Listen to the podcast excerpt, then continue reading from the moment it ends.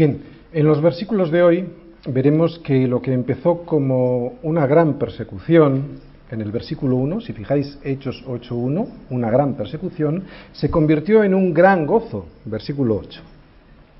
Estamos en el capítulo 8 de Hechos. Y vemos que aquí, en este capítulo 8 de Hechos, comienza la transición del Evangelio de Israel a los gentiles, pasando por los samaritanos, y es donde estamos ahora. El Evangelio ha pasado de los eh, judíos, va a pasar a los gentiles, pero ahora mismo está pasando por los samaritanos. Esteban empezó, en algún sentido, esta transición antes de morir, al evangelizar a los judíos helenistas, ¿os acordáis, no? A los de habla griega en Jerusalén. Y ahora vemos cómo Felipe, le vamos a ver a Felipe, lo hará a una raza mezclada, entre judíos y gentiles, o sea, a los samaritanos. Desde que hemos empezado el libro de Hechos hemos visto varios intentos de destruir la iglesia por parte de Satanás. El primero, a través de las persecuciones de aquellos que practican una religión, en vez de practicar una relación personal con Dios, los judíos. En segundo lugar, esto era un ataque de Satanás a la iglesia desde fuera. En segundo lugar, vimos un, un, ataque de Satanás, pero ya desde dentro, utilizando la falsa piedad, el corazón engañoso de Ananías y Safira. ¿no? En tercer lugar, vimos como Satanás también intentó destruir la iglesia, desplazando a Dios del centro de la iglesia, haciendo aparecer una necesidad la de las viudas griegas ¿no? en la iglesia, como algo tan importante que relegara a Cristo del centro de la iglesia y así terminar haciéndolo por desaparecer. El cuarto intento de Satanás en este libro de Hechos por hacer desaparecer esta iglesia que estaba comenzando es el asesinato de Esteban y el consiguiente esparcimiento de los creyentes. Y hoy, es la quinta cosa que vamos a ver, el quinto intento por destruir a la iglesia, esta vez lo que Satanás no pudo conseguir mediante eh, la persecución y el engaño de los corazones, lo hará mediante el engaño de la vista. De Judea a Samaria. Hechos 8 del 5 al 25, la importancia de desear a Cristo y no las cosas de Cristo. Vamos a ir leyendo los versículos poco a poco y lo que vamos a ver es básicamente, os lo adelanto, a dos tipos de personas, a dos tipos de seguidores de Cristo. Aquellos que buscan a Jesucristo, punto, y aquellos que buscan las cosas de Jesucristo, o sea, sus milagros y sus, sanidades, única y exclusivamente. Empezamos, primera parte, vamos a ver a Felipe, versículo 5. Entonces Felipe, descendiendo a la ciudad de Samaria, les predicaba a Cristo. Y la gente, unánime, escuchaba atentamente las cosas que decía Felipe, oyendo y viendo las señales que hacía. Porque de muchos que tenían espíritus inmundos salían estos dando grandes voces, y muchos paralíticos y cojos eran sanados. Así que había gran gozo en aquella ciudad. Empezamos por el primer versículo, pero antes vamos a leer también el último versículo que vimos el domingo pasado, el 4. Vamos a ver el 4 y el 5. Fijaros. Pero los que fue el 4 lo vimos el domingo pasado, pero los que fueron esparcidos iban por todas las partes anunciando el Evangelio.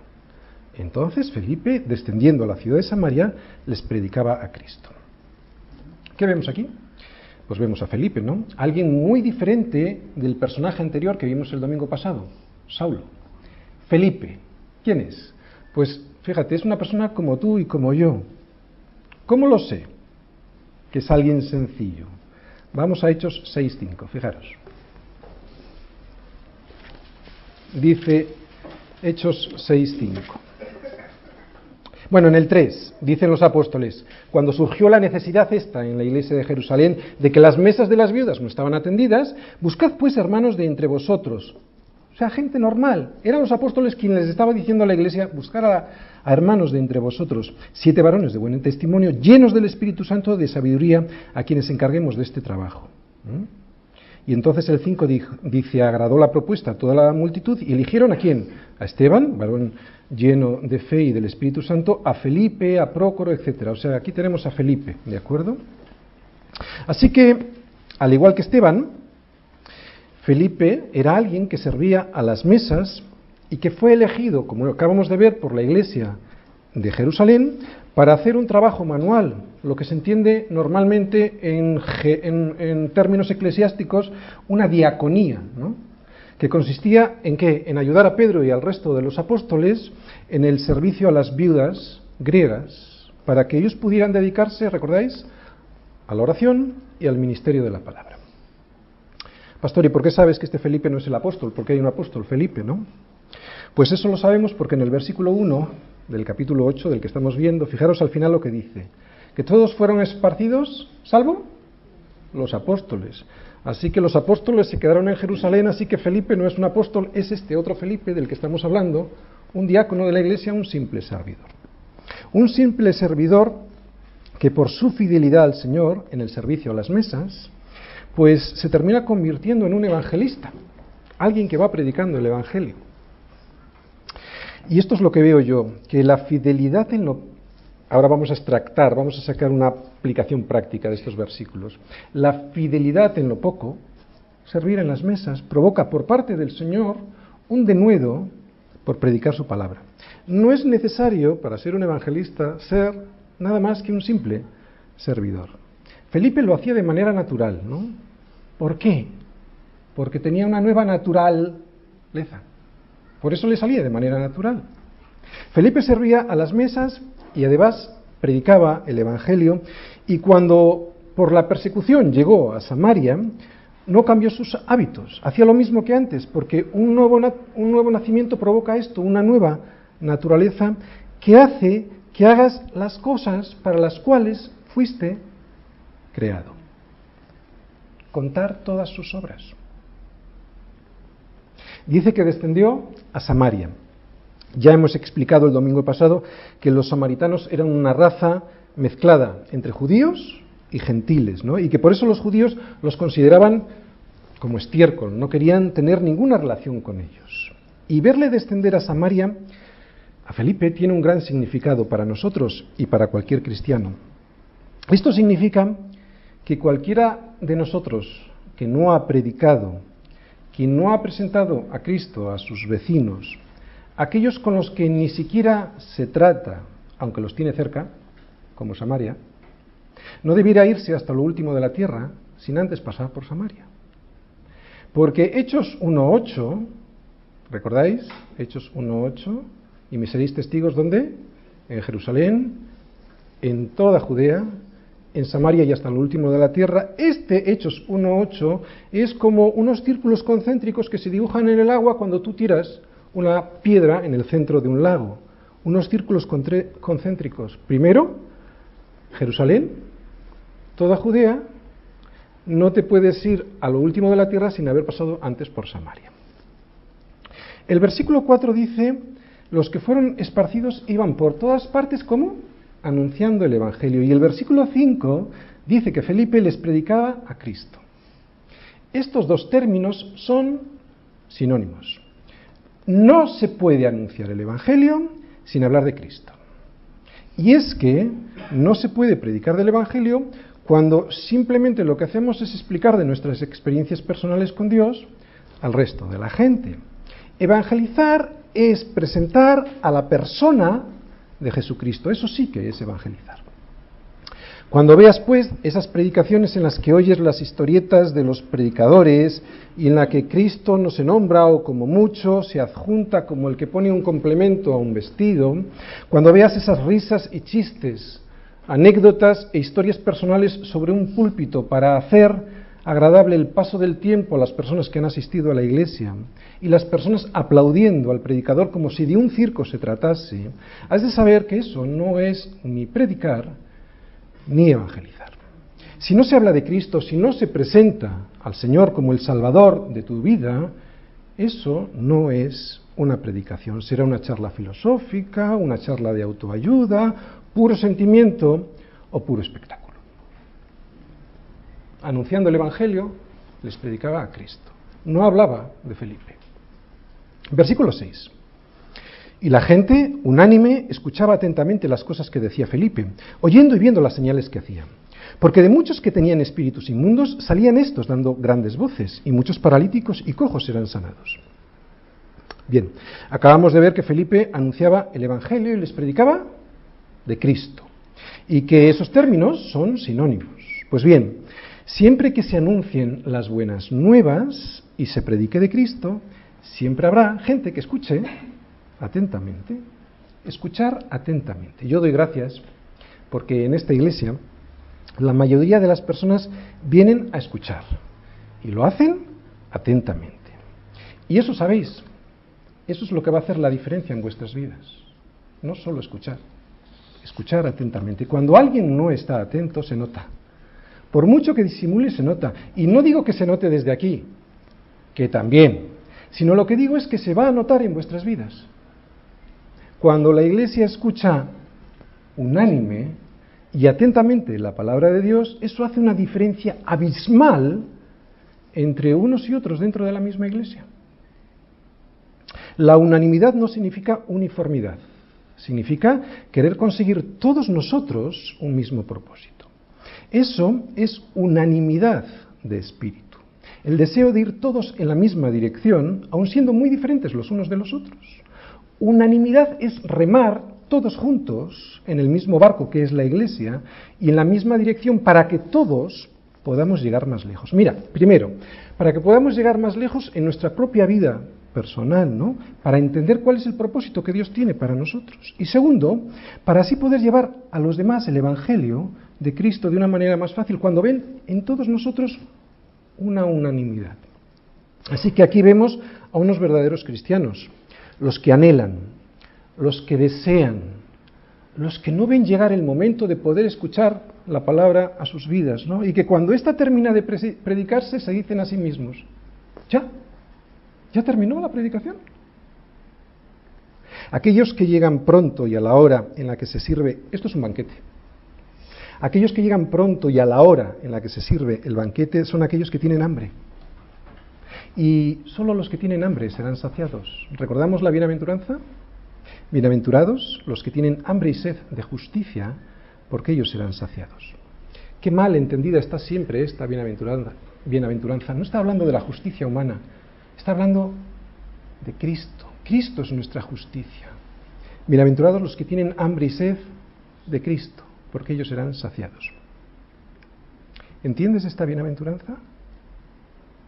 ¿Te ves como un ptojos, que era la primera bienaventuranza? Alguien miserable espiritualmente y como miserable tiene hambre y sed de justicia en su vida, ¿no?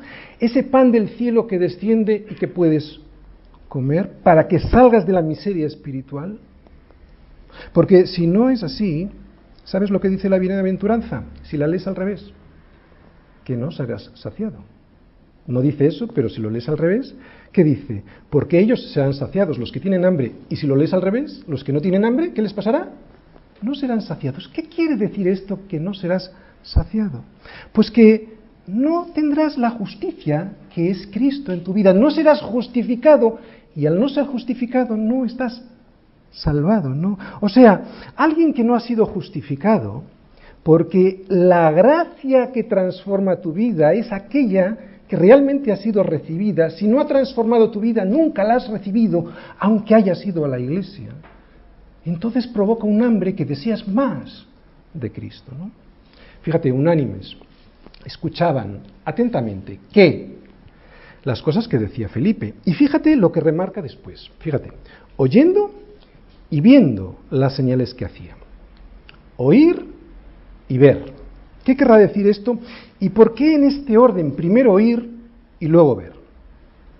Pues lo que quiere decir para nuestras vidas es lo siguiente, que no se trata solo de hablar, no se trata solo de predicar, porque si lo que haces niega lo que dices, el Señor jamás te usará con poder. Y eso es porque los demás, además de oír, van a ver. Y si lo que ven no concuerda con lo que oyen, no habrá poder de lo alto. Por ejemplo, si predicas este Evangelio, predicarás del gozo que produce este Evangelio, aunque las circunstancias que te rodeen no son muy propicias. Por ejemplo, ahora con la crisis económica, ¿no? Así que los que te escuchan, después de oír, si no ven esas señales del gozo en tu vida, pues verán que este Evangelio no funciona.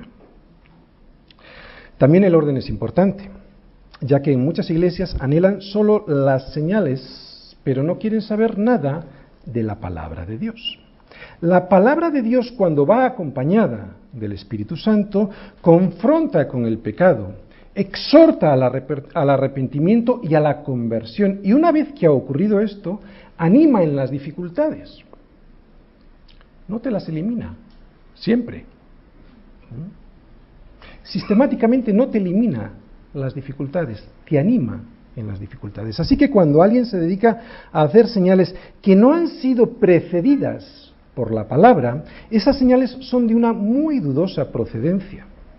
No pongo en cuestión su existencia, pongo en cuestión su procedencia. Los de Samaria oían y veían, no solo veían. Y esto es porque el poder de Dios viene a tu vida siempre después de oír la palabra, no sin oír la palabra de Dios. Y puede venir en forma de sanidad o no.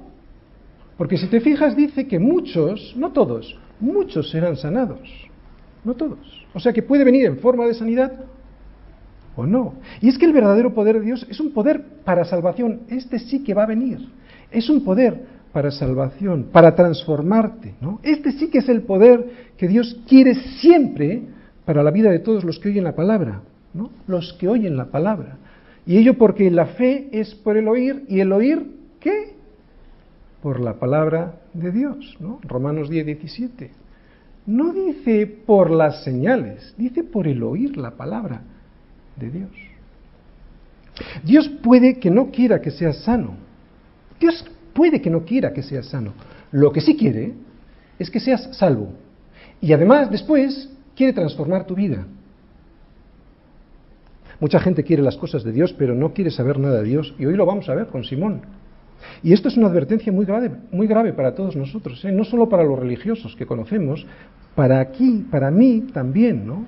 Porque aquí en esto caemos todos, el desear las cosas de Dios y no desear a Dios. Oír y ver, ese es el orden.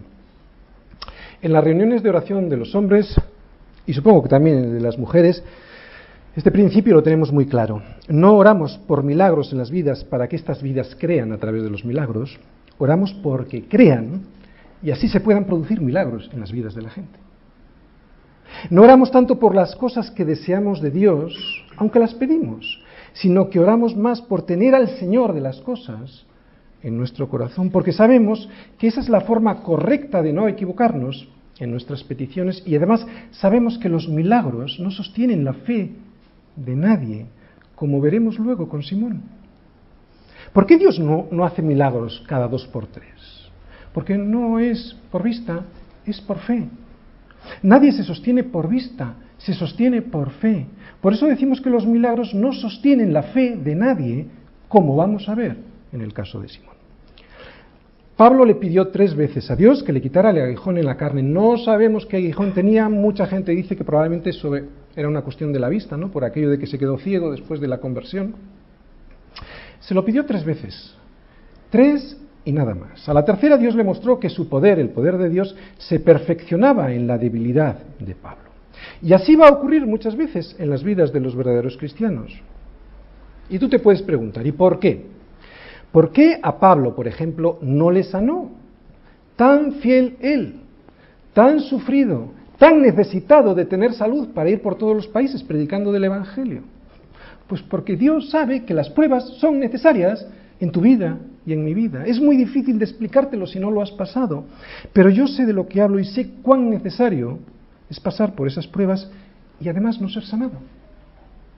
No soy masoquista, os lo puedo asegurar todo lo contrario, pero sé que es necesario. Mirad, cuando pretendemos ser más buenos que Dios, cuando a través de la oración pretendemos corregir a Dios, además de no conseguirlo, estaremos desenfocados del propósito que a veces tiene el dolor y el sufrimiento y la persecución en nuestras vidas. No digo siempre, pero digo a veces. A mí la enfermedad durísima, y pocos la conocen aquí, me duró más de 10 años. Eso me llevó a postrarme toda mi voluntad.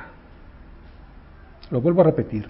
Esa enfermedad me llevó a postrar toda mi voluntad delante de Él. Y he dicho toda porque previamente lo que había hecho en mi vida, exactamente igual que tú, había sido entregarle parte de esa voluntad, quedándome con algo de mi, de mi independencia, para hacer mi vida, para viajar, para servirme a mí mismo. Había dos estamentos, vamos a decir así, el religioso y el laico, ¿no? O sea que no era un siervo a tiempo completo, era un asalariado que pretendía las cosas de Cristo sin saber nada de él, como el hijo pródigo. ¿Os acordáis del hijo pródigo? Vivir de lo que me corresponde por la herencia cristiana, pero sin estar en la casa del Padre. Versículo 8.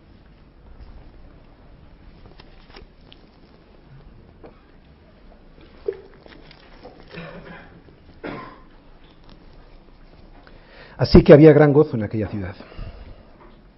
Es el Evangelio. Es la salvación que trae el Evangelio el que llevó el gozo a Samaria. No fueron las sanidades. Y la prueba de lo que digo está en nuestras propias vidas. Fijaros, reflexionar un poco. Deseamos cosas. Y cuando vienen, ¿qué pasa? ¿Cuántas cosas que tenemos no nos traen sino solamente una alegría momentánea, pasajera y superficial. ¿Por qué es esto? Porque es el estar en la voluntad de Dios, eso es la salvación. Uno está salvado cuando está en la voluntad de Dios. Es estar en la voluntad de Dios lo que trae el gozo, no las cosas, incluso aunque esas cosas sean la voluntad de Dios. Y aquí vuelve a poner el ejemplo del perrito que te comentaba es hacer la voluntad de Dios, o sea, es hacer aquello para lo cual fuiste creado, lo que te va a traer el gozo, no las comodidades y la cantidad de cosas que consigas, aunque esas cosas te las proporcione Dios. ¿O no lo has experimentado? ¿Un coche? ¿Una casa? ¿Ese novio por el que tanto has orado? ¿no? ¿Un marido? ¿Una sanidad? ¿Me admitieron en la universidad? ¿Encontré una habitación? ¿Y luego qué? Si no está Cristo, se pasó prácticamente al minuto. Porque el gozo viene de la salvación y eso significa estar viviendo en su propósito, no en el tuyo ni en el mío.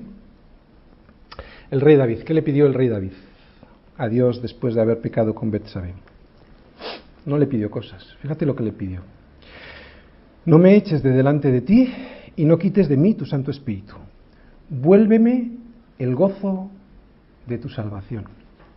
Porque no son las cosas, sino la relación con el Señor de las cosas quien trae el gozo. Si no tienes gozo, es porque no tienes una relación personal con el Señor, no es porque te falten cosas. Aquella ciudad era Samaria. Había gozo en Samaria pero persecución en Jerusalén. Y eso también nos puede enseñar algo. Si queremos que llegue el gozo de la salvación a las personas que conocemos en Samaria, recuerda lo siguiente. Muy probablemente habrás de, subir, habrás de sufrir persecución en Jerusalén. Si eres fiel con la predicación del Evangelio allí donde eres llamado a hacerla, verás como muchas veces se te persigue en tu propia casa, en tu propia Jerusalén. Y esto es lo que significa ¿no? el servicio a Cristo.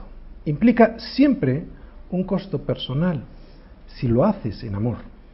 Volvemos a recordar lo que es el amor. Primera de Corintios 13, vamos todos a Primera de Corintios 13 para ver qué es lo que te va a ocasionar salir a Samaria si lo haces con amor.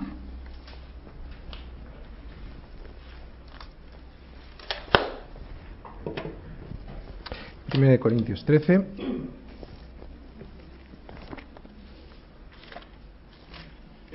Versículo 4. ¿Cómo es el amor? Sufrido. ¿Qué es sufrido? Que te va a ocasionar costo personal. Es benigno, no tiene envidia, no es jactancioso. O sea, no se chulea delante de los demás, no se envanece, no hace nada indebido, no busca lo suyo, o sea, no espera nada a cambio. Iban a Samaria no por esperar nada a cambio, no busca lo suyo, no se irrita, no guarda rencor, o sea, no guarda una lista de afrentas personales que le ha hecho el hermano que tiene sentado al lado, ¿no? no se goza de la injusticia, o sea, no se goza cuando alguien no está en Cristo, más se goza de la verdad, o sea, cuando alguien está en la verdad, ¿no? Todo lo sufre. ¿Eso qué es? Lo hemos dicho, soportar con costo personal llevar a alguien al Señor. Todo lo cree, o sea, da crédito a la persona que tiene delante. Todo lo espera. O sea, esperanza de que las cosas mejoren en esa persona, ¿no? Todo lo soporta. El amor nunca deja de ser. Si queremos ver el gozo en los demás, eso va a incluir un coste personal que podría ser persecución y tribulación en nuestra vida. Yo sé que este mensaje no es un mensaje muy popular en muchas iglesias hoy, pero cuando Jesús se dirigió a Pedro, en aquel momento en que todo se iba a empezar a poner feo, muy feo, poco antes de la crucifixión, ¿qué les dijo? ¿Les dijo que iba a declarar atado al diablo? No. No, dijo también el Señor, ay, el ay lo pongo yo, ¿eh? Simón, Simón, he aquí Satanás os ha pedido para zarandearos como a trigo, pero yo he rogado por ti. ¿Para qué? Para que tu fe no falte y tú, una vez vuelto, confirma a tus hermanos. Satanás desea destruirte, pero Jesús no le ha pedido al Padre que Satanás no te pueda tocar, ¿no? Lo que Jesús le ha pedido es por ti para que tu fe no falte. Y que tu fe no falte incluso en la tribulación. Porque eso es lo que trae el gozo a tu vida, incluso en la tribulación. Que tu fe no falte. Y me encanta este pasaje de Lucas porque esto fue antes de la crucifixión del Señor, pero ahora vemos, muy pocos versículos después, ahora no, vamos a ver luego, como Pedro, estas palabras de Lucas que hemos dicho, eh, estaban dirigidas a Pedro y a los demás discípulos también, ¿no? Vamos a ver a Pedro cómo va a ir a Samaria a confirmar a sus hermanos, ¿no? Y no se trata de una confirmación católico-romana, ritual y religiosa, no, es la confirmación en la fe, en el ánimo a sus hermanos perseguidos, los que estaban en Samaria, y también de unos, unos samaritanos que eran enemigos y estaban creyendo en el Señor. Hemos visto la primera parte, Felipe. Vamos a ver la segunda parte. Simón, todo lo contrario. Leemos.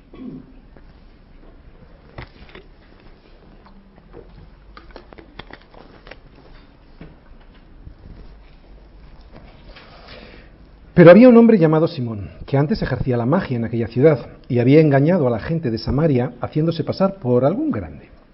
A este oían atentamente todos, desde el más pequeño hasta el más grande, diciendo, Este es el gran poder de Dios. Y le estaban atentos porque con sus artes mágicas les había engañado por mucho tiempo. Pero cuando creyeron a Felipe, que anunciaba el Evangelio del reino de Dios y el nombre de Jesucristo, se bautizaban hombres y mujeres.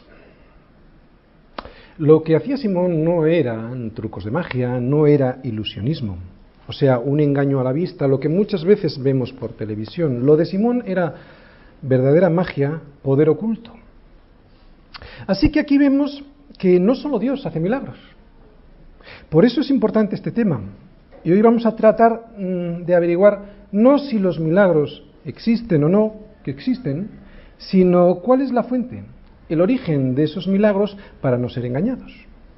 Un hombre, tan solo un hombre tenía engañado a todo el pueblo, desde el más pequeño hasta el más grande, y por mucho tiempo. ¿Y qué es lo que trajo la liberación? Lo dice ahí, la predicación del Evangelio, nos dice el versículo 12. Satanás, pues, es quien engaña. Jesucristo es quien libera. Mucha gente está engañada, en este caso puede ser por ocultismo, pero puede haber otro tipo de engaño. Y lo que no sabe esa persona que está engañada, por ejemplo, por el sistema de valores que nos rige este mundo, lo que no sabe esta persona es que Jesucristo nos dijo que conoceréis la verdad y la verdad os hará libres. ¿Qué es la verdad? Una persona. ¿Quién es esa persona? Jesucristo. ¿Dónde está Jesucristo? En su palabra. Su palabra es el pan de vida. Aquí está la verdad que nos libera de la mentira que nos han contado. Versículo 13. También creyó Simón mismo, y habiéndose bautizado, estaba siempre con Felipe, y viendo las señales y grandes milagros que se hacían, estaba atónito. Cuando los apóstoles que estaban en Jerusalén, oyendo que Samaria había recibido la palabra de Dios, enviaron allá a Pedro y a Juan, los cuales, habiendo venido, oraron por ellos para que recibiesen el Espíritu Santo. Porque aún no había descendido sobre ninguno de ellos, sino que solamente habían sido bautizados en el nombre de Jesús. Entonces les imponían las manos y recibían el Espíritu Santo. Bien, voy a hacer un análisis, voy a hacer un pequeño paréntesis aquí, porque hay algo curioso en estos versículos. Todos los que creen en el Señor Jesús son bautizados, en estos versículos vemos que todos los que creen son bautizados, pero no reciben el Espíritu Santo hasta que llega Pedro y Juan, quienes imponiéndoles las manos hacen que reciban el Espíritu Santo. Y sin embargo nosotros creemos todo lo que se ve en la Biblia con respecto al bautismo de los gentiles. Lo dice Pablo, por ejemplo, en Efesios 1.13, y dice, en él también vosotros, habiendo oído la palabra de verdad, el Evangelio de vuestra salvación, y habiendo creído en él, fuisteis sellados con el Espíritu Santo de la promesa. O sea, que se cree y se recibe el Espíritu Santo siendo sellados con él. Antes de avanzar un poco más, hay que recordar aquí los tres apartados en los que yo os dividí este libro de Hechos. Hechos capítulo del 1 al 7. El ofrecimiento del reino a Israel. Hechos 8 al 12. La transición y estamos en eso ahora, en la transición de los judíos a los gentiles pasando por los samaritanos. Y tercera parte de división de este libro, de hecho, sería del capítulo 13 al 28, el establecimiento definitivo de la iglesia entre los gentiles. Bien, hasta Hechos 8 la gente tenía que bautizarse para recibir el Espíritu Santo. Podemos ver esto en Hechos 2, versículo 23, 38, cuando dice Pedro, Pedro les dijo, Arrepentíos y bautícese cada uno de vosotros en el nombre de Jesucristo para perdón de los pecados, y recibiréis el don del Espíritu Santo. Así que los judíos que, se, creían, arrepintiéndose, bautizaban y recibían el don del Espíritu Santo. Primera fase. Pero ahora que estamos en esta segunda fase, en este periodo de transición, se da por imposición de manos. Esto ya también le ocurrió a Pablo. Pablo recibió así el Espíritu Santo. En Hechos 9, versículo 17, vemos que Pablo también lo recibió por imposición de manos. Pero cuando llegamos al versículo 10, que es el inicio de la segunda parte, de la tercera parte del libro de Hechos, ¿eh? es el inicio del traspaso del Evangelio a los gentiles, es cuando tenemos la orden de Dios para hoy, para ti y para mí. Oír la palabra de Dios, creer, recibir el Espíritu Santo y bautizarse en agua. En este momento, pues, donde estamos ahora, lo que vemos es que Dios está confirmando a través de los apóstoles y solo para este periodo de transición que las cosas se están haciendo conforme a la doctrina de los apóstoles. Que en cada paso de esta transición, del capítulo 8 al 12, vemos cómo Dios usa a los apóstoles, especialmente a Pedro, para confirmar este traspaso porque era algo único en la historia. Era muy importante que esto sería así porque nunca se trató de que Pablo llegase con una doctrina diferente a la de Pedro y a la del resto de los apóstoles, sino que es muy curioso, fue Pedro mismo quien le dio paso a Pablo en esta transición. Si preguntásemos quién fue el apóstol que Dios usó para alcanzar a los gentiles, la mayoría de nosotros diríamos que fue Pablo, cuando en realidad quien empezó de verdad fue Pedro. En el capítulo 10 vemos como Pedro habla con el centurión Cornelio, ¿no? Y llega el Espíritu Santo a la vida de esta persona. Pablo solo toma este ministerio a los gentiles donde Pedro lo deja. Dios usa a Pedro para confirmar el paso del Evangelio a los samaritanos. Dios usa a Pedro también para confirmar el paso del Evangelio a los gentiles, y esto lo veremos en el capítulo 10 y 11, y en el capítulo 12 vemos a los 12 ya que dan paso definitivamente a Pablo en su ministerio a los gentiles cuando empieza ya en el capítulo 13. ¿Veis pues esta transición del el Evangelio de los judíos a los gentiles? ¿Por qué es tan importante esto? Porque Dios está confirmando con estos pasos que esta transición no es una cosa de los hombres, nos está diciendo que este es el plan de Dios, que no es cosa ni de Felipe ni de Pablo. Versículo 18.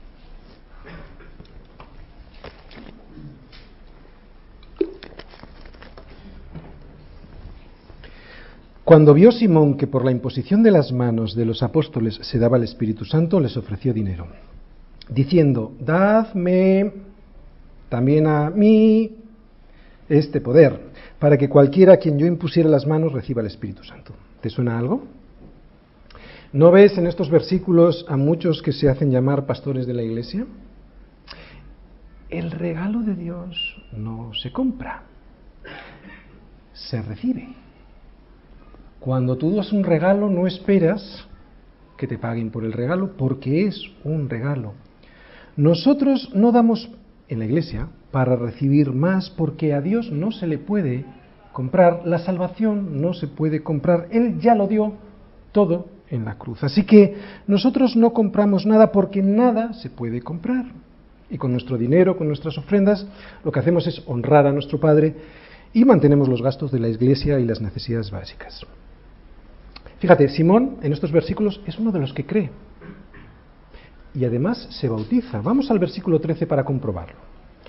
Volvemos al versículo 13 que ya habíamos visto. También creyó Simón mismo, y habiéndose bautizado, estaba siempre con Felipe, y viendo las señales y grandes milagros que se hacían, estaba atónito. Pero en este versículo 13 se nos da una pista muy importante para saber verdaderamente quién era Simón. Simón quería estar siempre con Felipe y esto era muy bueno, ¿no? Pero ¿para qué quería estar siempre con Felipe? ¿Era para aprender de su ministerio? ¿Era para aprender cómo predicaba? ¿Era para aprender cómo oraba? No. Es para ver las señales y los milagros. Y por eso estaba atónito. No estaba atónito por la palabra de Dios, sino le interesaban las señales y los prodigios y milagros mucho más que la autoridad final de la palabra de Dios. Y lo, compramos, lo comprobamos en los versículos que estamos viendo ahora mismo, ¿no? Quería ese poder de Dios para servirse de Él, para cobrar muy probablemente por Él. Simón no quiere ir y predicar como lo hacía Felipe. Lo que quiere es servirse de los regalos de Dios, y son regalos, para seguir siendo el gran poder de Dios y seguramente cobrar por ellos. Dadme también a mí y eso es muy significativo, yo, yo, yo. ¿Cuántas veces no vemos esto hoy en día? Y la gente como boba detrás de esos engañadores, ¿no? diciendo, ese es el gran poder de Dios. ¿no? ¿No te suena? Este, Simón, el importante, el ungido, no toquéis al ungido, el gran poder de Dios. Felipe, sin embargo, no era el gran poder de Dios, pero tenía el poder de Dios en su vida. ¿no? Felipe era simplemente un servidor de mesas que Dios usaba. Él no era el importante, él no le robaba a Dios el protagonismo. ¿Qué enseñanza práctica podemos extraer de estos versículos? Pues que no debes poner tu anhelo y tus ansias en las señales y en las cosas de Dios, sino en la palabra de Dios. Que no nos vale de nada creer en Dios como Simón. Si no le creemos a Dios, y es eso lo que hace el creer a Dios, que nos arrepintamos y nos convirtamos. Arrepentirse es de tu vida anterior y convertirse es darse la vuelta y caminar en dirección contraria a lo que había ocurrido hasta ese momento. Si no le crees a Dios, lo que vas a buscar es sus milagros, solamente sus regalos. Hay que creer a Dios y se cree a Dios a través de su palabra, no a través de los milagros. Simón no creyó a Dios. ¿A quién creyó? ¿A Felipe? Por eso estaba atónito con sus poderes y los quería para sí. No quería a Dios, quería a las, quería las cosas de Dios y eso irrita a Dios profundamente. Por eso Dios le deja atónito engañado. Esta es la palabra en griego, ¿de acuerdo? Tanto en el versículo 11, cuando dice que Simón tenía engañados a todos, desde el más pequeño hasta el más grande, ¿no? Como en este versículo 13 que dice que el propio Simón estaba atónito, es la misma palabra. En el versículo aquel, eh, la palabra eh, se traduce por engañado y aquí, en el griego original, en nuestra, nuestra versión dice atónito, pero es la misma palabra griega, engañado, que atónito. Es la palabra griega existemi, y esa palabra en griega es engaño, confusión, estar fuera de sí, no estar en la realidad. Simón estaba atónito, o sea, estaba engañado. Todas las formas de Simón son correctas, fijaros, religiosas. Todas las formas de Simón eran correctas, pero sus motivaciones no. Él creyó, y eso está bien, él se bautizó, y eso está bien, aunque fijaros, este bautismo es una prueba más de que el bautismo no produce salvación. Él creyó, él se bautizó, estaba siempre con Felipe, quería imponer las manos y ofrecía dinero, y esto hacemos en la iglesia. Queremos estar con el pastor para aprender, no está mal, diezmamos, damos ofrendas, eh, nos bautizamos, creemos, pero el problema no es tanto que hagamos o no estas cosas formalmente, el problema es una cuestión de motivación. Y fíjate Pedro, Pedro que sí que estaba lleno del Espíritu Santo, con discernimiento espiritual, le dice, versículo 20, entonces Pedro le dijo, tu dinero perezca contigo porque has pensado que el don de Dios se obtiene con dinero. No tienes tú parte ni suerte en este asunto porque tu corazón no es recto delante de Dios. Arrepiéntete pues de esta tu maldad y ruega a Dios si quizá te sea perdonado el pensamiento de tu corazón. Porque en hiel de amargura y en prisión de maldad veo que estás. Y este es el problema de Simón, su corazón. Un corazón torcido que apuntaba al poder de Dios en vez de apuntar a Dios mismo. Y Pedro le está diciendo que el don de Dios no se puede comprar, por eso se llama don, porque es un regalo. Nadie puede comprarlo, solo se puede recibir o rechazar. Porque eso es lo que hacemos con los regalos. O los recibimos o los rechazamos. Versículo 24.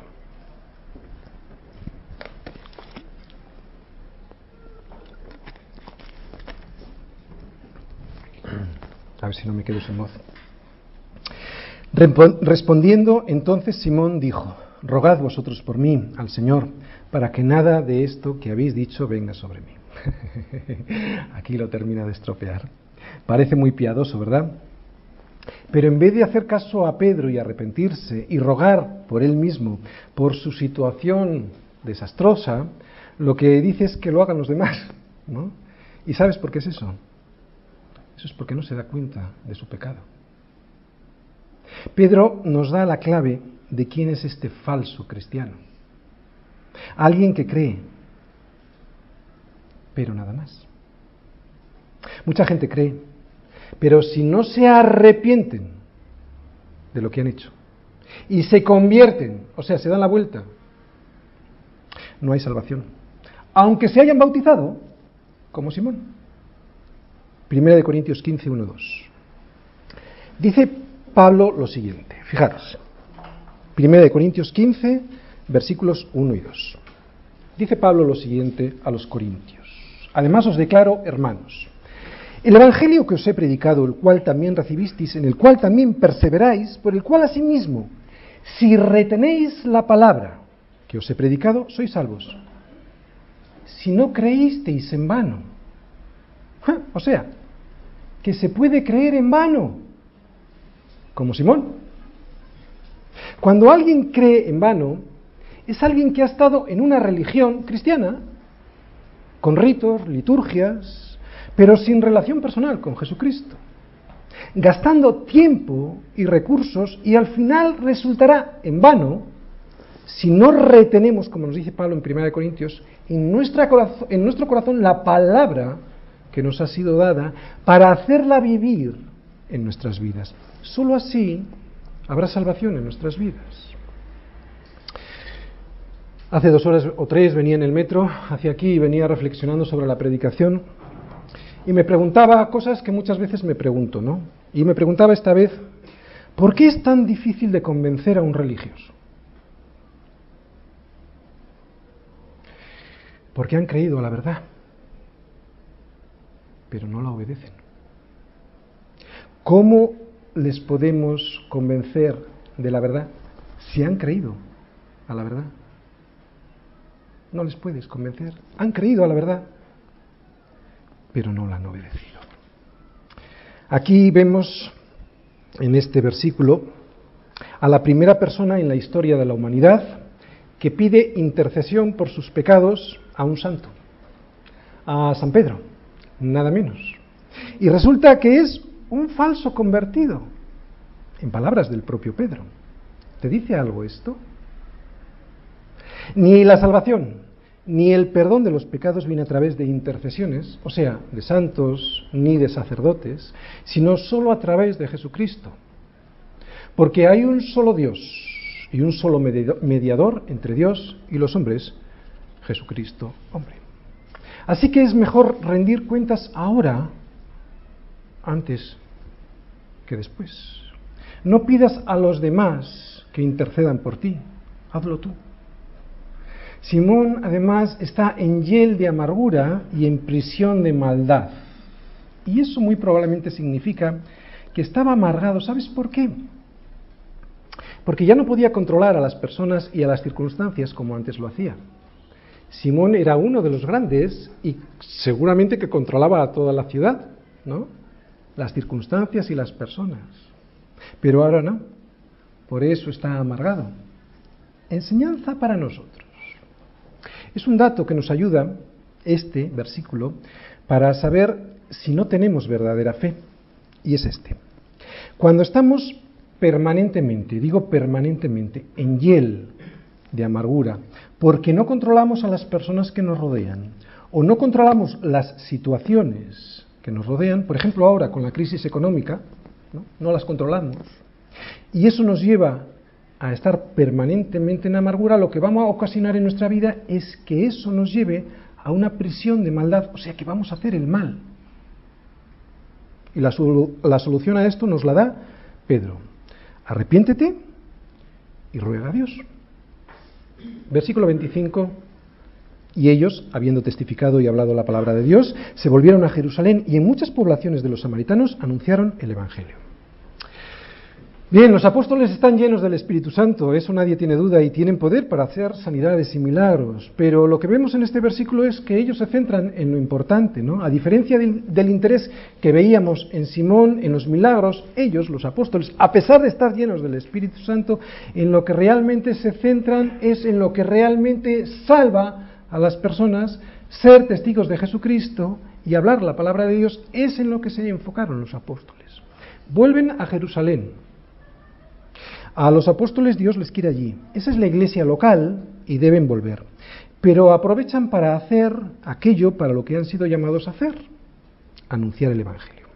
Y durante este viaje no hacen espectáculos de prodigios y milagros como para sacarle el dinero a la gente, ¿verdad? Como vemos muchas veces que ocurre hoy en día y como probablemente le interesaba a Simón, sino que se centran en llevar el mensaje de, la salvación.